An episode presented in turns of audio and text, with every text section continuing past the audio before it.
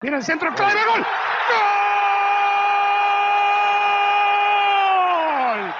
Bonjour tout le monde et bienvenue pour ce podcast 25. Le rythme est fou, le rythme est fou, euh, ça, va de tous les côtés, c'est France-Brésil 86, euh, le ballon euh, sort jamais en touche, les mecs quand ils sont touchés, alors là physiquement, bah, ils se relèvent dans la seconde, c'est, le jeu pour le jeu, c'est le jeu pour le jeu et le podcast, c'est exactement la même chose. Juste un petit point, mais alors très rapide sur les étoiles, nous sommes passés à 727, c'est-à-dire que par rapport à la dernière fois, on n'avait pas bougé. Et là, c'est pas mal parce que c'était 716, donc 11 de plus, et les commentaires, 5 de plus. On grignote, on grignote, objectif, fin novembre, on se l'est donné. C'est 1000 étoiles, les 1000 étoiles du ciel. Ou alors euh, le compte des mille et une nuits, alors peut-être mille et une étoiles. Soyons fous, une de plus, quoi, voilà. Ce sera le podcast des mille et une étoiles. Et après, on ferme le rideau, plus de podcast pour les braves, on fera autre chose. Je plaisante, parce que si je dis ça, il y en a qui vont le, prendre au mot et ils vont dire Oh putain, on met plus d'étoiles. Didier, il arrête. Pas du tout, pas du tout. Alors, ah, autre chose importante aussi, et qui est bien pratique, je crois, et en plus c'est gratuit, abonnez-vous. Abonnez-vous là où vous êtes. Et l'avantage de l'abonnement, c'est que, clac, vous êtes au courant. Cela étant dit, le monde bouge aussi dans ma tête. Il faut savoir qu'avant le podcast 24, euh, donc, euh, Rongier, le, le, Joker fou, j'avais prévu dans ma tête de vous faire un podcast sur l'amour du maillot. Vous savez, ces joueurs qui embrassent chaque fois l'écusson, l'amour du maillot. Et puis, boum, Rongier ne signait pas, et boum, Rongier signe. Et il était intéressant de revenir un peu sur ces histoires de Joker. Ah oui, Joker. Oui, c'est Joker, c'est Joker, c'est Joker qui met Nana dans la vie. Qui met quoi déjà, Nana, la pub? Du goût, je pense. Hein voilà, qui met du goût dans la vie. Bon, bref. Pour ce podcast 25, j'avais prévu, suite euh, à un débat intéressant euh, hier sur l'équipe du soir concernant les entraîneurs français, je me suis dit on va aller plus loin dans un podcast spécial sur les entraîneurs français. Voilà. Donc j'avais préparé ma petite sauce euh, et patatras. Le monde bouge. Pourquoi? Parce que les braves, ils sont également sur Twitter et ils m'avertissent de plein de choses. Et j'ai droit à un tweet ce matin de Mohamed Amoujane, très sympa, un clin d'œil à Didier Roustan, et pour te souhaiter un joyeux anniversaire professionnel. Parce que je suis pas né le 5 septembre. Mais c'est quoi cet anniversaire professionnel? Eh bien, le 5 septembre 1979, putain, c'était il y a 40 ans les enfants, hein 5 septembre 1979, premier match commenté Suède-France, éliminatoire Euro 1980, entre parenthèses, 21 ans. J'avais 21 ans. Il venait d'avoir 21 ans, il était beau comme un enfant, beau comme un ange. Ça, c'est ma mère qui aurait pu chanter ça. Elle répète à qui veut l'entendre, mais mon fils est un ange. Elle a peut-être pas tort, remarquez. Enfin, les mamans, c'est pas toujours très objectif, hein, on, on est d'accord. Et oui, cet anniversaire professionnel par rapport à cette date fatidique du 5 septembre 1979. Alors autant vous dire que, comme ça a 40 ans, et que tous les 5 septembre de l'année, vraiment je pense pas à ça. Je me dis, putain, il y a 20 ans, putain, il y a 25 ans, putain, il y a 35 ans, et putain, aujourd'hui, il y a 40 ans, j'étais à Stockholm avec Pierre Cangioni à commenter Suède-France, éliminatoire de l'Euro 1980 ça fait partie de, mon histoire, c'est quelque part dans ma tête, mais, très enfoui. Évidemment, si on me le rappelle, bah, il y a des souvenirs euh, qui, ressurgissent euh, à la surface. Et là, je me suis dit, bah, on va faire euh, peut-être un podcast sur ce que j'ai intitulé Sacré anniversaire. Parce que là, pour le coup, c'est un anniversaire de choc et je vais vous expliquer pourquoi. Donc il pourrait y avoir une série de gongs dans ce podcast qui va être plus court qu'à l'accoutumée. J'aimerais qu'il fasse 10-15 minutes. Ça me paraît impossible. On va essayer de ne pas dépasser les 35. À ce sujet, Certains peuvent dire Ah ouais, mais nous on peut faire les podcasts longs. Le dernier qui devait faire 38 minutes et, des brouettes, il y, a, il y a deux, trois braves qui m'ont dit Mais c'est bien trop court, Didier. Mais écoute, déjà pour certains, c'est peut-être déjà trop long, c'est une chose. Et l'avantage quand je vais arriver de temps à autre à en faire sur une durée de 15 minutes, eh bien quand il y en aura 3 de 15 minutes au lieu de 0, eh ben tu les écoutes à la file, ça fait 45 minutes, sensiblement un podcast normal, puisque on était sur une tendance entre 45 minutes et 1h08. Bizarrement, hein, 1h08, il y en a 3 sur les 6-7 derniers qui font 1h08. Incroyable. Coucou Suisse. Coucou. Coucou. Vous connaissez l'histoire, car vous êtes de vrais braves, vous écoutez les podcasts dans l'ordre. C'est la base, les enfants, puisqu'il y aura toujours des références sur les anciens podcasts. Sinon, de temps en temps, vous allez perdre le fil de, de l'histoire.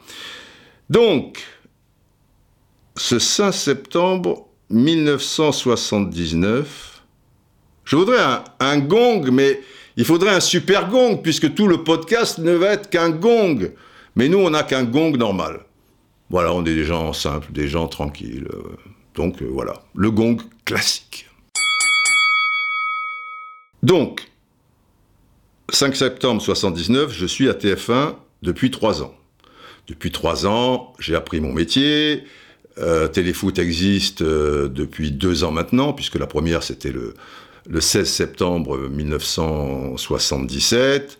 Et voilà, je, je, fais des commentaires sur 10 minutes, parce qu'à Téléfoot, il y avait un format, à l'époque, on suivait deux matchs qui avaient lieu le soir même, et c'était des résumés de 10 minutes. Donc je commentais, je faisais vite, on était sur le stade, vite on allait faire le, montage, et une demi-heure après, Pierre Cangionier disait, et puis, à Laval, sur place, pour Laval-Nantes, il y avait au commentaire Didier Roustan sur des images de Lucien Gavinet. Voilà, ou de Christian Gomila, ou d'autres réalisateurs, Abder Isker, magnifique Abder. Bref, très sympa tout ça. Donc, commenter, si tu commentes 10 minutes, tu peux en commenter 90, euh, euh, on va dire. Il n'empêche, il n'empêche que mettre un gosse de 21 ans en commentaire d'un match de l'équipe de France, là c'est pas Laval-Nantes, je respecte Laval-Nantes, enfin, l'équipe de France, en prime time sur TF1, il faut resituer tout ça dans le contexte. Maintenant, il y a 450 000 chaînes. À l'époque, il y en avait trois. TF1, Antenne 2, FR3. Et donc, ça veut dire que tu as 15 millions de, téléspectateurs, peut-être euh, même plus. Quand tu passais à la télé à ce moment-là, bah, le lendemain dans la rue, mon ami, euh, c'était, tu avais intérêt à être un peu à la hauteur, euh, tu vois, parce qu'ils te loupaient pas les gens. J'ai eu quand même beaucoup de chance parce que ils ont toujours fait preuve de, beaucoup de tendresse à mon égard. Après, tu peux tomber sur des cons, évidemment. Bon, mais, mais globalement, euh, ça c'est, il y a toujours une, relation euh, très sympa. J'ai une anecdote concernant Michel Drucker par rapport à ça, qui lui aussi a commencé très jeune. Euh, Michel euh, me racontait que une fois, il passe à Sport Dimanche. Sport Dimanche, c'était l'émission incontournable dans le tout début des années 70, fin années 60, euh, avec Roger Coudert, etc. Bon, Léon Zitron, machin, les Jean-Michel Lelio, les, les, les, vieux de la, de la vieille, mais surtout incontournable, le dimanche soir, sans doute vers 22h30. Sport Dimanche. La musique c'était tan tan da da di da da da da. Ta di da da da di da da da. Ta di da da di da da di da et en noir et blanc tu, tu avais tu vois un sprinter qui fait un truc un mec qui, qui passe à la perche un ballon d'un tir d'un footballeur euh, etc et c'était euh, il y avait tous les sports quoi dedans. Et évidemment une bonne place pour le football. Et ce jour-là Michel Drucker, il doit avoir, euh, voilà, dans ces eaux-là, tu vois, 21, 22 euh, ans. Et la France entière regarde euh, Sport Dimanche. Et il doit lire des, dépêches tu, vois, à un moment, je sais pas, Roger Coudert, je sais pas, truc. Alors, un jeune qui, qui, est avec nous maintenant, machin, Michel Drucker, pouvez-vous nous, nous, lire les, les 3-4 dernières informations que nous avons reçues par rapport au rugby cet après-midi, bah, bah, bah. Et Michel prend sa feuille, il ne la laisse pas sur, sur la table, et il tremble. C'est-à-dire que il, lit les, dépêches, mais en tremblant, tu vois. Enfin, vous pouvez imaginer, euh, puisque effectivement, podcast, euh, je peux pas. Je vous fais le tremblement là, mais c'est ridicule puisqu'on me voit pas. Bon, c'est pas grave. Mais vous imaginez la scène. Le lendemain, Michel prend le métro et à un moment, dans le métro, qui est pas archibondé, mais on va dire que dans la rame, il y a, euh, je sais pas moi, 40 personnes. Les gens à l'époque, il n'y avait pas d'iPhone, donc ils lisaient le journal dans le métro, tu vois, il y a le truc. Et un mec le voit et il se met à trembler avec le journal. Un deuxième machin. Et toute la rame, ou presque, les gars qui lisaient le journal, ils se mettent à trembler. Voilà, euh, euh, refaisant la, scène de, la veille euh, au soir, à l'époque, c'était sur l'ORTF. Mais avec euh, voilà beaucoup d'empathie, beaucoup de gentillesse, mais pour dire, tu vois, c'était pas facile, hein, et on t'a vu trembler, etc., etc. C'est fou quand même. Alors, 21 ans, prime time, un match de l'équipe de France sur TF1, là, je veux pas bomber le torse, c'est la vie qui a voulu ça, les, hasards de, de la vie, mais c'est dans le Guinness Book. C'est-à-dire que même Michel, qui a commencé très tôt, quand il commente la Coupe du Monde, si, vous voulez, en 1970, il a déjà 27, euh, 28 euh, ans dans, ces eaux-là. Et s'il avait commenté un petit peu avant, voilà, il avait 24, 25. C'est bon, c'est déjà excessivement euh, jeune. Mais quelqu'un de 21 ans qui commente un match de l'équipe nationale et, de football, bon, le sport majeur, à 20h30 sur une des trois chaînes, qui plus est la plus importante, mais ça serait Antenne 2, c'était pareil, match équipe de France, tu vois, s'il y a 15 millions sur TF1, il y en avait aussi 15 euh, sur, euh, sur, sur Antenne 2, ou 20, tu vois, parce qu'il n'y avait pas les, audiences à ce moment-là. C'est quelque chose de d'irréel, quoi, euh, quelque part. Et dans le monde entier, une chaîne nationale majeure, un match de l'équipe nationale, 21 ans, cherchez, si vous trouvez. Mais des fois, je me renseignais comme ça, par hasard et tout. Jamais. Impossible. 21 euh, ans, tu, es un gosse, tu vas t'adresser, toi, à 20 millions de personnes, euh, avec l'équipe nationale euh, en plus. Alors ça se passe comment? Bah moi j'étais donc sur la chaîne depuis trois ans, voilà, téléfoot, le truc, des sujets, des commentaires, là, et à un moment, Georges Decaune, qui était donc le patron des sports, parce que les doublettes en général, elles duraient ad vitam aeternam, quoi. Enfin c'était très longtemps. Et depuis longtemps, il y avait la doublette Pierre Cangioni, Jean Rénal, mon père spirituel. Et Jean, il faisait beaucoup de, de, sport, il était très fort, basket, il pouvait tout faire, la pétanque, euh, etc. et tout. Et puis, il voulait booster un petit peu tout ça, enfin, monsieur Deconne. Et à un moment, il nous convoque et il dit euh, bah, maintenant, j'aimerais bien que ce soit Didier qui commente euh, les matchs de foot. Waouh avec le hockey de, Pierre Cangioni, hein, c'était normal. Et Pierre, qui a, toujours aussi, quand je parle de mon père spirituel, Jean Rénal, Pierre Cangioni a également été très important pour moi. Il dit Ouais, on te sent prêt, patati patata. J'aime autant vous dire que les nuits qui ont précédé, même si je suis un mec cool à la base et plutôt euh, positif, euh, j'étais sans doute euh, pas, pas fier. Et là, L'anniversaire, pour le coup, il va être de choc. Je ne vais pas rentrer dans les détails des, deux jours. On va pas parler des souris vertes suédoises, tout ça et tout. C'est à la périphérie. On s'en fout. C'est pas ça qui est, important. Je me souviens de l'image où on part de l'hôtel, on croise Charles Bietri, qui travaillait à l'AFP à l'époque. Il n'était pas chef des sports à l'époque à l'AFP, responsable football euh, sans doute, voilà. Qui a un petit mot gentil, mais qui nous regarde du coin de l'œil. Euh, parce qu'à l'époque, il faut savoir aussi que les journalistes de la presse écrite détestaient les journalistes de télévision. Pourquoi? C'est un petit peu humain, si vous voulez. C'est que celui de la presse écrite, bah, il fallait ramer, il fallait aller aux entraînements, à la fin des matchs, il euh, fallait encore écrire, tu vois, en catastrophe, à la fin du match, bim, bim, bim. Enfin, c'était un, métier euh, sans doute sans doute moins valorisant en plus qu'à la télé, puisque les gars presse écrite, ça restait un nom. Alors il y avait des grands noms à l'époque, comme euh, Jean-Philippe Prétaquer, euh, Robert Vergne, là je parle à l'équipe, euh, Max Urbini, Jacques Ferrand, bien sûr, etc. Mais ça restait un nom pour le, grand public. Alors que, à la télé, dans ces années-là, tu étais une star, c'est exagéré, enfin, Mourouzi, enfin, certains étaient au rang de star, mais très rapidement, enfin, tu étais archi connu. Et de fait, très populaire. Et donc ça, les gens de la presse écrite euh, le vivaient mal. Et ils le vivaient d'autant plus mal, et là aussi c'est humain, qu'eux étaient très spécialisés, pour le coup, en football, alors que ceux de la télé, bah, tu avais des passionnés, tu, avais des, gars qui, étaient au courant de, pas mal de choses, mais moins, puisque c'était quand même un autre métier. Et là, l'anniversaire de choc va arriver. Pourquoi? Vous savez, quand vous commentez un match, en général, c'est beaucoup mieux de ne pas être dans une cabine. C'est assez rare d'ailleurs d'être dans une cabine et aujourd'hui ça ne doit plus être, euh, exister d'être dans, une cabine. C'est-à-dire que vous êtes dans la tribune de presse à un moment, enfin un endroit là où il y a les, les commentateurs, mais vous êtes en extérieur.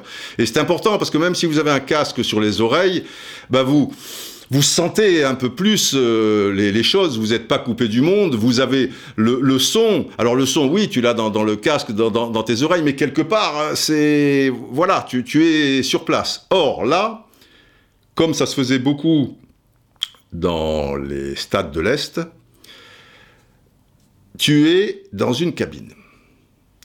Alors, une cabine, mais une cabine avec une vitre devant toi et qui est quand même relativement loin. Et la vitre, c'est le même topo. Une vitre, eh, même si Monsieur Propre il est passé, il peut y avoir des, reflets, euh, c'est pas toujours euh, bien lavé, tu vois. Enfin bon, tu, es dans une vitre et pas au bord quand même, tu vois. Ça, veut dire que tu dois vraiment te pencher pour euh, le poteau de corner à droite et, celui qui est à gauche de, de ton côté, tu vois, ou la touche. C'est pas grave. Tu as un écran de contrôle. Je vous le donne en mille. L'écran de contrôle, justement, comme cette cabine, elle est assez grande et qu'on est un peu en profondeur, ça veut dire que si tu t'assieds, alors là, c'est plus grave, c'est qu'il te manque le premier tiers du terrain. Donc tu es obligé de commenter debout.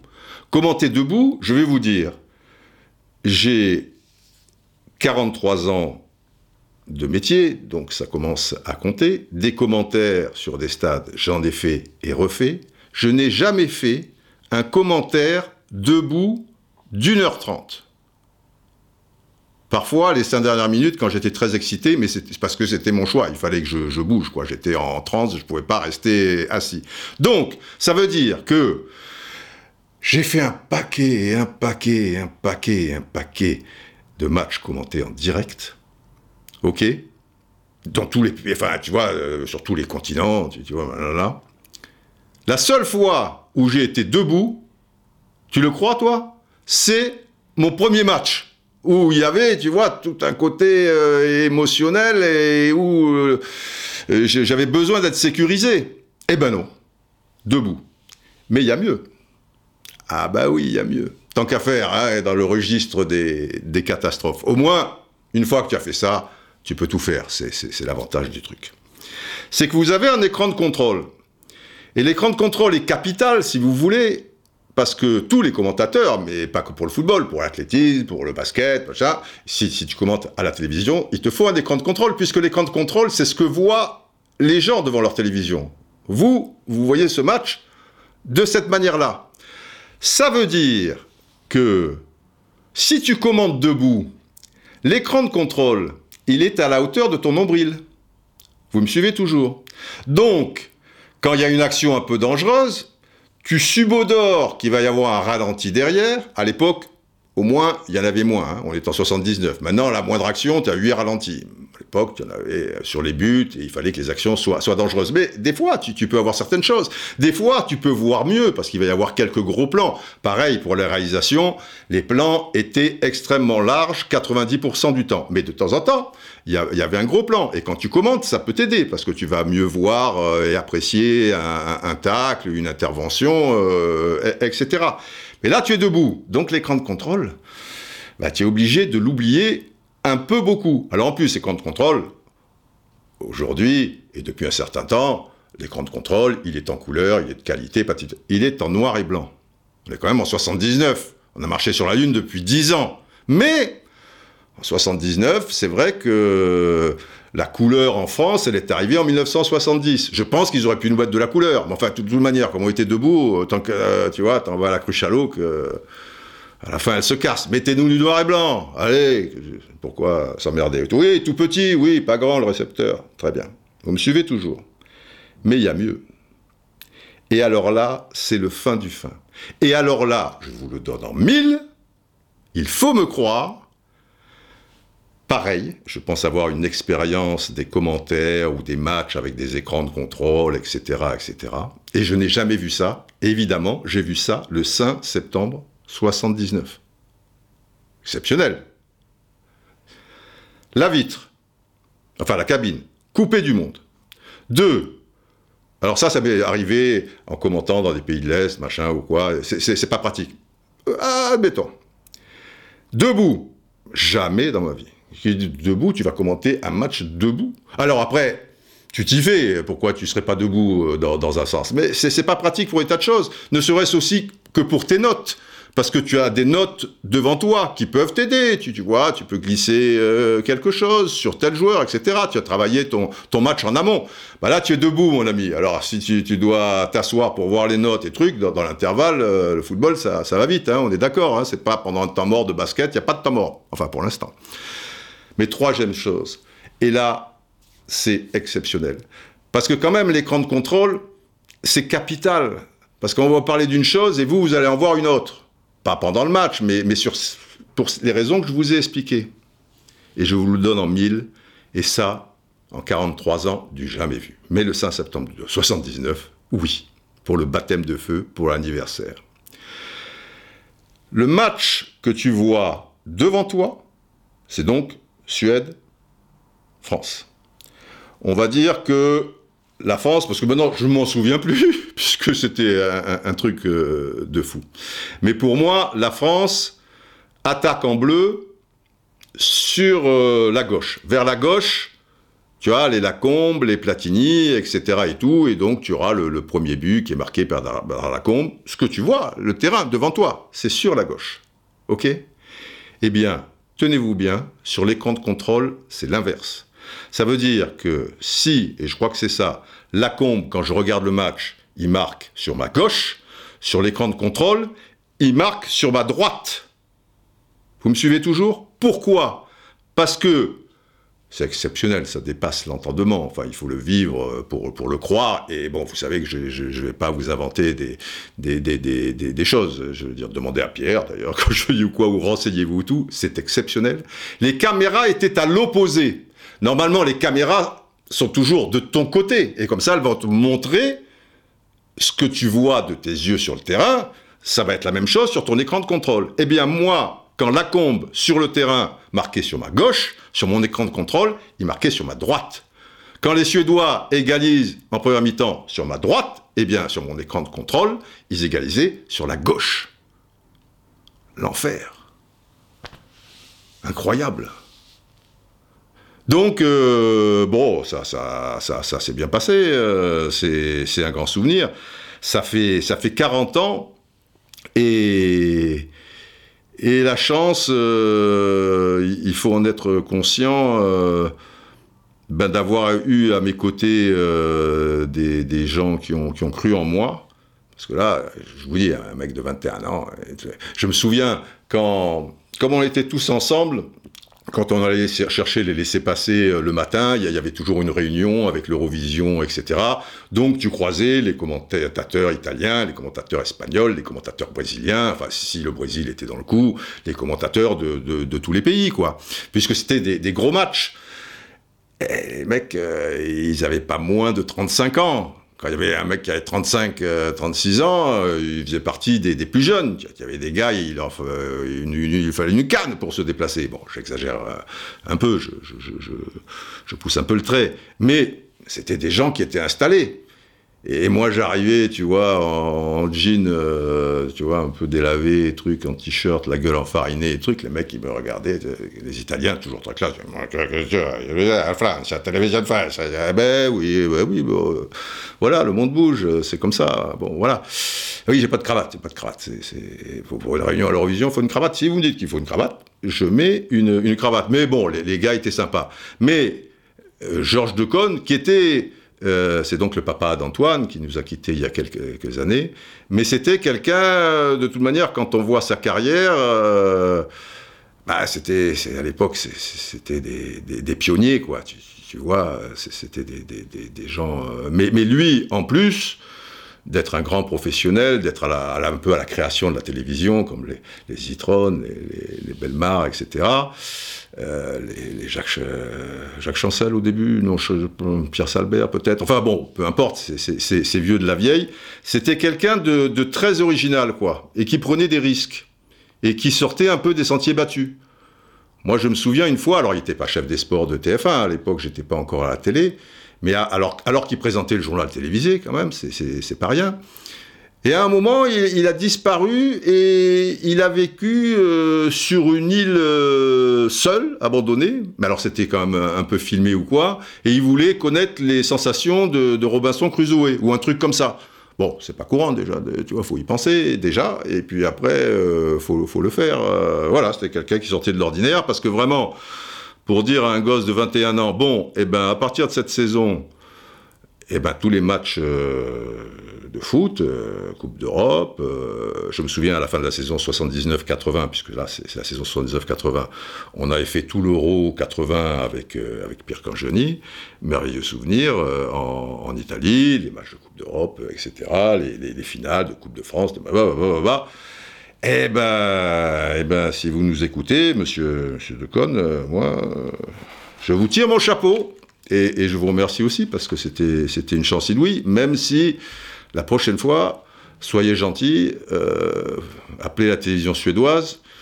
Euh, bon, cabine, je veux bien, mais, mais peut-être les couleurs, non, machin? Mais les caméras du, bon côté, quoi. Enfin, de, notre côté, quoi. C'est la base, non Incroyable, cette histoire.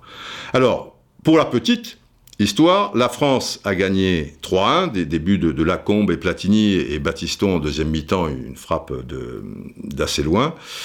Et dans les buts, il y avait Dropsy. La défense, Batiston, Specht, le stopper, Lopez, le libéraux, parce qu'à l'époque, c'était pas couverture alternée, quoi, tu vois, il y avait des vrais libéraux. Le grand Max, arrière gauche. Première sélection, je pense, d'Alain Moisan, un joueur très, très, très, très technique et qui a, qui a joué à, Lyon, euh, Monaco, euh, etc. Michel Platini, bien sûr. Devant la défense, Dominique Battenet. Et puis deux attaquants, Trois attaquants, en fait, euh, bien sûr. À droite, Dominique Rocheteau. Avant-centre, Bernard Lacombe. Et à gauche, le Nantais, Loïc Amis. Et tout en vous parlant, parce que moi je suis comme les femmes, je fais plusieurs choses en même temps, je suis en train de réaliser, je crois, que je vous ai dit l'inverse par rapport au but et par rapport aux caméras. Ça veut dire que, effectivement, les caméras étaient dans les tribunes d'en face. Ça veut dire que nous, sur notre écran de contrôle, on voyait ces images-là et c'était l'inverse. Mais je crois que je vous ai dit, quand de visu, je regarde le terrain, la combe marque sur la gauche et moi, sur l'écran de contrôle, je le vois sur la droite. En fait, je pense qu'il faut tout inverser, mais ça change rien sur le fond du problème de ces caméras inversées, et que sur l'écran de contrôle, je voyais l'inverse de ce que je voyais euh, sur la pelouse. Je crois en fait que pour les caméras, la combe marquée sur la gauche, mais en réalité, par rapport à là où on était placé en tribune, la combe marquée sur la droite. Vous me suivez? Enfin que ça soit ça ou l'inverse, mais je crois que c'est ça, eh bien, eh bien on, voyait des trucs qui étaient... Et, et ça, c'est déjà en étant debout, tu vois, et en te penchant, et tu vois l'inverse de ce que tu vois, et en noir et blanc, c'est du grand art, euh, les amis. Mais c'est aussi l'histoire, l'histoire du football. C'est pour ça que ça mériterait ensuite un ouh de loup, mais on va pas vous le mettre. Les loups, il n'y a pas de loups à Stockholm. Voilà, c'était à Stockholm le 5 septembre 79. Je vous avais préparé plein d'autres choses, mais pas par rapport à ce match, parce qu'après, oui, non, en, faisant très court, sous le, tweet de Mohamed Amoujan, où il me souhaite ce bon anniversaire professionnel, il y a une photo où je suis avec Michel Platini. Moi, j'ai le casque sur les oreilles euh, et le micro à la bouche on, voit quelqu'un qui tient un micro, ça c'était pour interviewer Michel Platini, parce que là, en fait, je, commentais avec Michel Denisot, mais on ne le voit pas, Michel, mais on voit Michel Platini et, moi-même. Et ça ne loupe pas, parce que Platini, il, met ce, donc euh, Mohamed, il, met ce, tweet, et après on voit avec Michel Platini en train de commenter, mais Platini était sur le, terrain. Alors, et évidemment, il y a, quelqu'un qui, où est-il, que, je le retrouve euh, Ah oui, Philippe Brami me dit, pourtant, il jouait ce match, Platini. Comment peut-il être à côté de vous pour commenter? Eh bien, Philippe, on, va l'avouer maintenant, je crois qu'il y a prescription. Michel Platini avait un frère jumeau. Eh oui. Et donc, il était sur la pelouse en Suède, mais il commentait aussi avec nous et, Pierre Cangeni. Et de temps en temps, quand Michel était fatigué, eh bien c'est l'autre, si vous voulez, parce qu'ils étaient aussi doués l'un que l'autre, qui jouait, mais un peu moins bien. Donc quand Platini, il n'y avait pas des bons matchs, c'était le frère jumeau. Ah, la grande révélation, hein, si les podcasts n'étaient pas là, euh, vous seriez tous euh, en Germanie. Mais, mais non, en fait, la photo, elle correspond à un match qui a lieu plus tard, où Michel Platini était blessé, c'était au Parc des Princes, et la France, sans Platini, avait battu la, Belgique 3-2. Euh, et là, c'était les éliminatoires, pas de l'Euro, mais de la Coupe du Monde 82. On est euh, le 29 avril 81. Euh, Je vous en reparlerai plus en détail parce que j'aimerais pas faire trop long, mais juste pour vous dire une chose qui est intéressante aussi par rapport, en basculant donc sur ce match France-Belgique. La France, parce que la Belgique, c'était une équipe de feu hein, à cette époque-là. La France bat la Belgique 3-2, mais surtout réalise un match, tu vois, où ça joue à une touche de balle, machin. Il n'y a, pas que la, victoire, même si elle vous paraît à l'arrache 3-2. Il y a une vraie qualité de jeu. Et Platini, quand même. On est en 81. Platini, il fait les Jeux Olympiques de Montréal en, 76 avec l'équipe de France, mais qui était amateur. Mais on, le connaît déjà, on a compris que. Et quand en 77, il fait le fameux match en Bulgarie, euh, Monsieur Foot est un salaud, tout le tralala, et qu'on fait 2-2 et il fait une démonstration, mon ami, pour l'une de ses premières euh, sélections, tu comprends que c'est un phénomène. On est en 77. Quatre ans plus tard, donc, Platini, il t'a tout fait. Il t'a qualifié pour euh, la, phase finale de la Coupe du Monde 78, tant avec l'équipe de France qu'avec Nancy. Là, en 81, il est avec Saint-Étienne, ce sera le dernier titre de Saint-Étienne, il n'est pas encore allé à la Juve, mais c'est un phénomène. Tu peux pas discuter, si tu veux, de Platini en équipe de France. Et pourtant, et je dis ça pour que l'on réalise bien que si aujourd'hui, effectivement, il y a tellement d'émissions, qu'elles soient radio, qu'elles soient télé, les réseaux sociaux, Internet, etc. Il faut remplir tous les jours, et vous pouvez vous dire, putain, les mecs, ils cherchent la petite bête, ceci, cela, et truc. C'est pas faux. C'est pas faux. Mais vous pouvez vous dire aussi, avant, on parlait football, plus football. C'est pas faux non plus. Il y avait des, c'était peut-être plus spécialisé dans le football. Et parfois, maintenant, on peut être à la périphérie parce qu'il faut remplir tout le temps, euh, etc. Mais bon, aujourd'hui, quoi qu'on en dise, il y a aussi des endroits et des moments où, on parle football. Mais on a l'impression que chaque fois, c'est, tu vois, pinaillé, machin. Eh bien, sachez que là, on est en 1980. Ça fait donc 19 et 19, ça fait 38 ans. Eh bien, il y a 38 ans, après ce match. Là, c'était plutôt au niveau, euh, et là c'est pareil, de, la presse écrite. Tous les médias de presse écrite ont commencé à se dire, pas la télé. La, télé, c'était un petit peu différent. C'était un peu moins euh, spécialisé, euh, si vous voulez. puis il n'y avait pas toutes les émissions qui, existent euh, aujourd'hui. Mais tant à la radio, où il y avait déjà commencé quelques émissions, des spots, des flashs, des machins, et que après, en presse écrite, je veux dire, la, PQR régionale, etc. et tout, le Parisien existait déjà. Il y en avait même d'autres qui, étaient très puissants. François, c'était puissant. Euh, François, aujourd'hui, je crois que ça a disparu. Ça existe encore, François? Enfin, je ne crois pas. Il y, avait des, quotidiens très puissants et qui avaient 3, 4 pages de, de football. Eh bien, à l'époque, le débat derrière ça, comme l'équipe de France avait gagné sans Michel Platini, mais en jouant bien, c'est est-ce que l'équipe de France, par hasard, ne serait pas meilleure sans Michel Platini. Et tous les débats étaient autour de ça. Sous-entendu, eh bien, des Tigana, des, des là c'était euh, Gingini, euh, je, pense, qui avait remplacé euh, Michel puisqu'il il était blessé dans ce match, contre la Belgique. Forcément, quand Platini jouait, Platini était le patron, et je ne dis pas que tous les ballons passaient par lui, parce que quand Jagini jouait avec Platini, euh, eh bien Jagini pouvait s'exprimer, tout comme Alain Giresse, etc., etc. Mais les journalistes commençaient à dire, ouais, mais ils sont, il y avait Tigana aussi bien sûr, ils sont inhibés avec Platini, et finalement, peut-être, ce serait mieux de se passer de Platini, machin, truc et tout. Et la France entière était un petit peu dans, ce tempo. C'est complètement fou quand on réalise. Mais c'était il y a 38 ans. Et je pense que s'il y avait le même cas de figure aujourd'hui, évidemment que le débat serait sur la place publique. Mais réalisez bien qu'il l'était déjà il y a 38 ans. Étonnant, non? C'est le football, c'est comme ça. Ça rend fou, euh, voilà. Je vais, on va juste se quitter avec un, petit tweet de Kezeska, very-du-bas, etoning. Alors il me dit, Là, c'est un rapport avec la réalisation. Je vous parlais de la réalisation. Bonjour Didier. Serait-il possible d'aborder dans un prochain podcast la réalisation des matchs de Ligue 1 Quand je vois des changements de plan toutes les 5 secondes, je deviens fou devant mon écran et j'ai l'impression d'être le seul. Ben, tu n'es pas le seul, euh, Very euh, Etoning.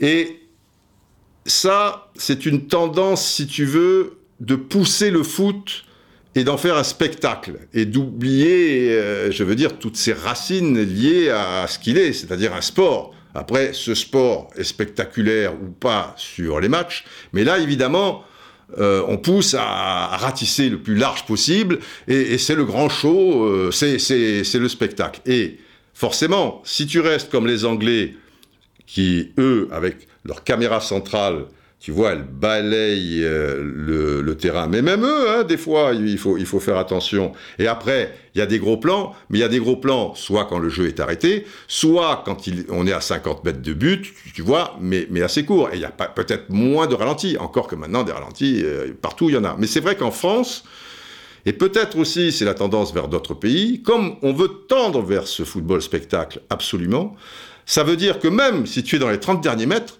et c'est ça qui rend fou, eh ben tu vas avoir continuellement des gros plans. Et le match, alors effectivement, le fait qu'il soit découpé tout le temps, et, même si tu as 50 mètres de but, parce que, comme dit fort justement Jean-Claude Ciodo, et d'autres euh, aussi grands penseurs du, du football, ce n'est pas le joueur qui a le ballon qui est le plus important, c'est ceux qui se déplacent autour de lui. Donc, si tu as un gros plan, je veux dire, même à 50 mètres des buts, le, le, gars qui a, qui a, le ballon, eh ben les appels de balles, les déplacements, les démarquages, tout ça et tout, Walou, tu vois rien. Et en plus, si tu as un Platini, alors euh, tu as intérêt à, vite euh, remettre ton plan large parce que, puisqu'on parlait de Platini, hein, il te fait une ouverture de, de, 40 mètres, euh, te voilà beau. Et c'est encore plus insupportable dans une zone fatidique. C'est-à-dire que s'il y a un, un, attaquant sur le côté, qui soit droit ou gauche, et, qui se met à dribbler pour après vite centrer, Si tu as le gros plan, bah, le déplacement aux abords ou à l'intérieur de la surface de réparation qui est capital, tu le vois pas. Mais ça, ils s'en foutent. Spectacle, spectacle, spectacle. Et moi, ça me rend fou, personnellement, des fois. Donc, tu termines en disant, et j'ai l'impression d'être le seul, bah, je vais te dire, Jeff, tu n'es pas tout seul, Jeff. Et ne pleure pas comme ça. Ah, ça me fend le cœur. Tu n'es pas tout seul, Jeff. Et c'est vrai que c'est insupportable, mais on comprend aussi euh, le pourquoi et, d'où ça vient et, le but euh, recherché. Tiens, à ce sujet, vous avez remarqué que vous avez entendu parler de cette histoire-là? Les pubs superposées pendant une compétition sportive seront désormais autorisées en France.